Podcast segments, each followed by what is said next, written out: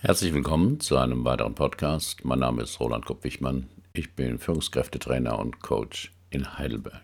Das Thema heute: Delegieren kann ich nicht, was seine Führungskraft im Coaching herausfand.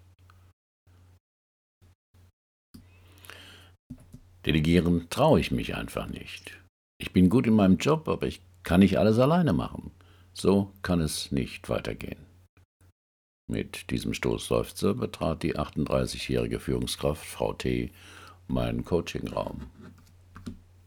Uni St. Gallen, jetzt Marketingdirektorin bei einem namhaften Lebensmittelhersteller.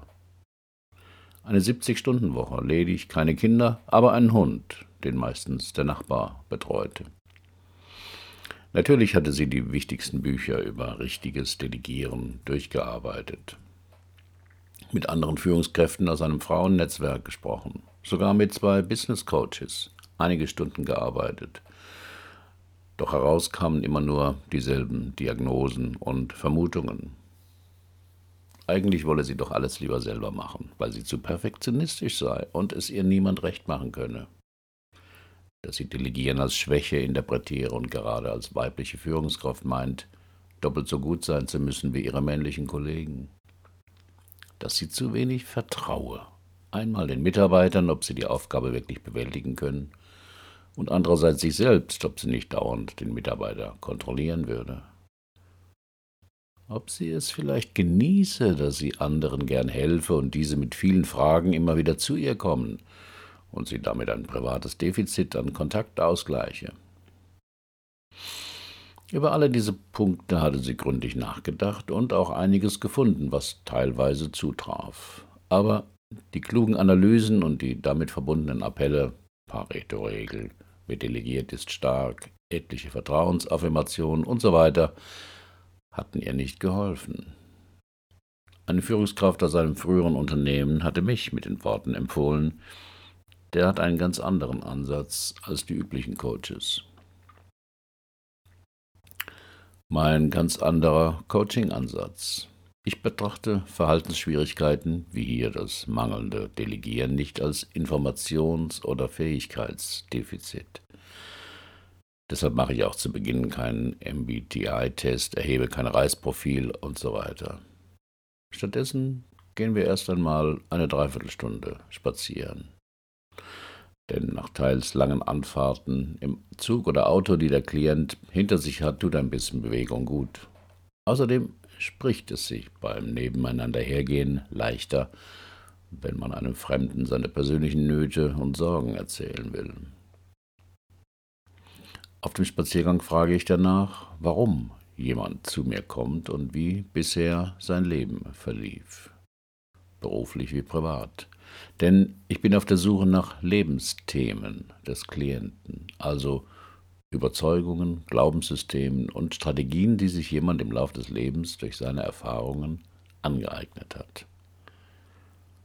Natürlich sind ihm die in der Regel nicht bewusst. Der Fisch ist der Letzte, der das Wasser entdeckt. Für das, was uns täglich umgibt, sind wir blind. Coaching kann diese blinden Flecken klären.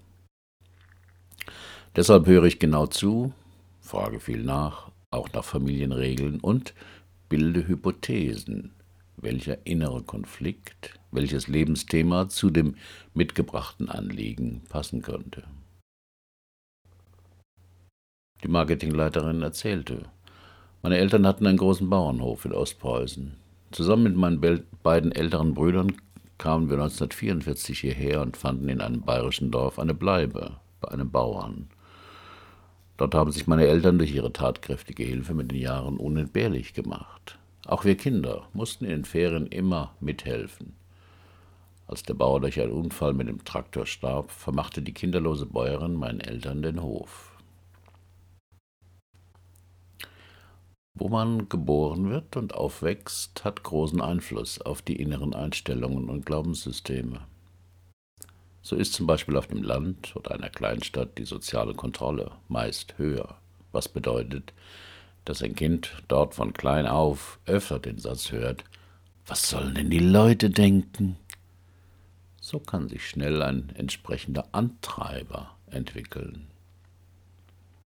Menschen mit einem Mach's allen Recht Antreiber fühlen sich dafür verantwortlich, dass andere sich wohlfühlen, fantasieren jedoch häufig nur, was sich der andere eigentlich wünscht.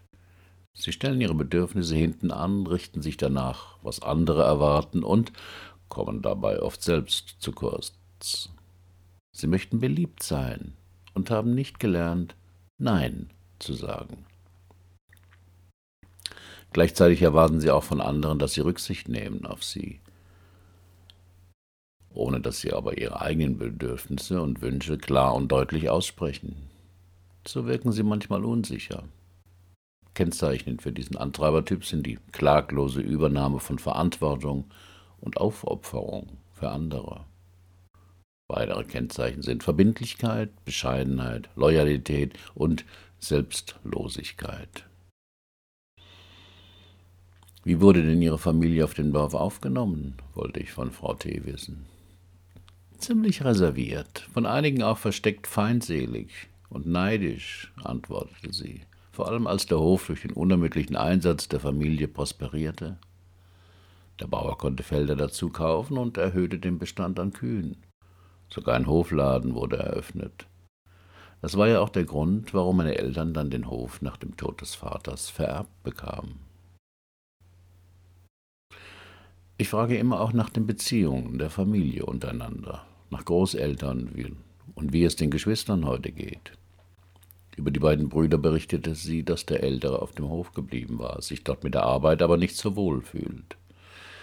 Der jüngere Bruder wollte auf keinen Fall Bauer werden. Er machte eine Tischlerlehre, überwarf sich aber mit dem Meister, was sich auch in zwei anderen Betrieben wiederholte. Er lebe heute in Berlin und jobbe in einem Restaurant. Solche Informationen sind für mich sehr wichtig, denn in den ersten zehn bis zwölf Lebensjahren bilden sich unsere Landkarten, also unsere Überzeugungen über die Welt, das Leben, die Menschen und über uns selbst. Diese Landkarten gehen zum Beispiel darum, was für ein Ort ist diese Welt? Sicher, unsicher, gefährlich, langweilig, spannend. Worauf kommt es an im Leben? Dass man kämpft, sich einordnet, seinen Spaß hat.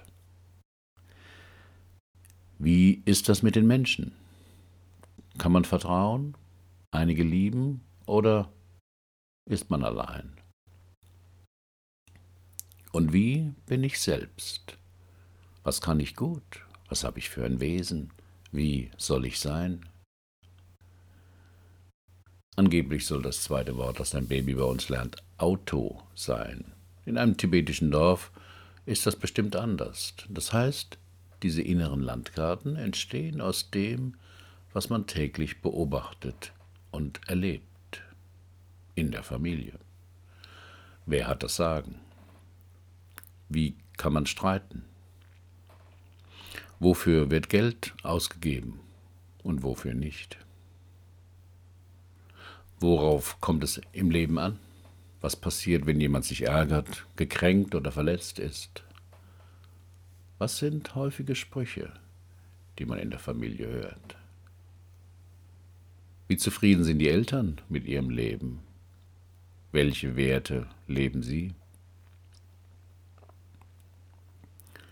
Als ich Frau T. zu ihrem Vater befragte, sagte sie, er hat es nie verwunden, dass sie aus ihrer Heimat Ostpreußen vertrieben wurden und hier als Fremde ankamen und nie richtig akzeptiert wurden. Mein Vater war immer hilfsbereit, sogar Mitglied bei der Freiwilligen Feuerwehr, und er machte jedes Jahr ein Erntedankfest auf dem Hof und lud das halbe Dorf ein. sei. Wir gehören hier nicht her, sagte er. Sie trinken mein Bier und essen meine Wurst, aber die Einheimischen sitzen beieinander und schneiden mich. Wir gehören hier nicht her, und es wird sich auch nie ändern. Wenn Lebensthemen übernommen werden. Wir können nicht neutral leben. In jedem Moment, wo wir wach sind, müssen wir handeln und Entscheidungen treffen. Und das tun wir aufgrund von Gewohnheiten, die sich bewährt haben oder die wir für wahr und richtig halten. Ob wir das Leben als einen Kampf erleben, als ein Spiel begreifen oder es, eine, oder es als eine Schule betrachten, in der es immer etwas zu lernen gibt, ist keine philosophische Frage, sondern eine ganz praktische, die unsere Wahrnehmung, unsere Einstellung und vor allem unser Verhalten maßgeblich bestimmt.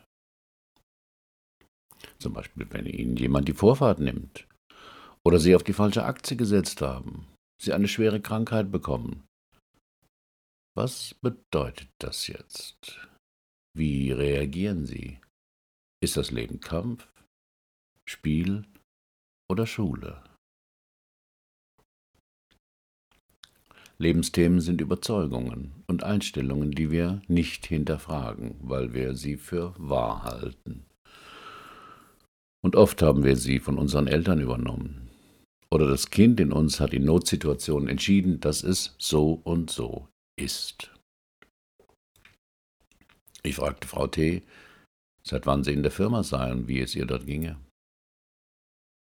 Mein Chef hat mich vor zwölf Jahren auf einer Messe bei einem Vortrag kennengelernt und mich als Marketingleiterin eingestellt. Das gab am Anfang etwas böses Blut, weil zwei andere Mitarbeiter sich Hoffnungen gemacht hatten, diese Position zu bekommen.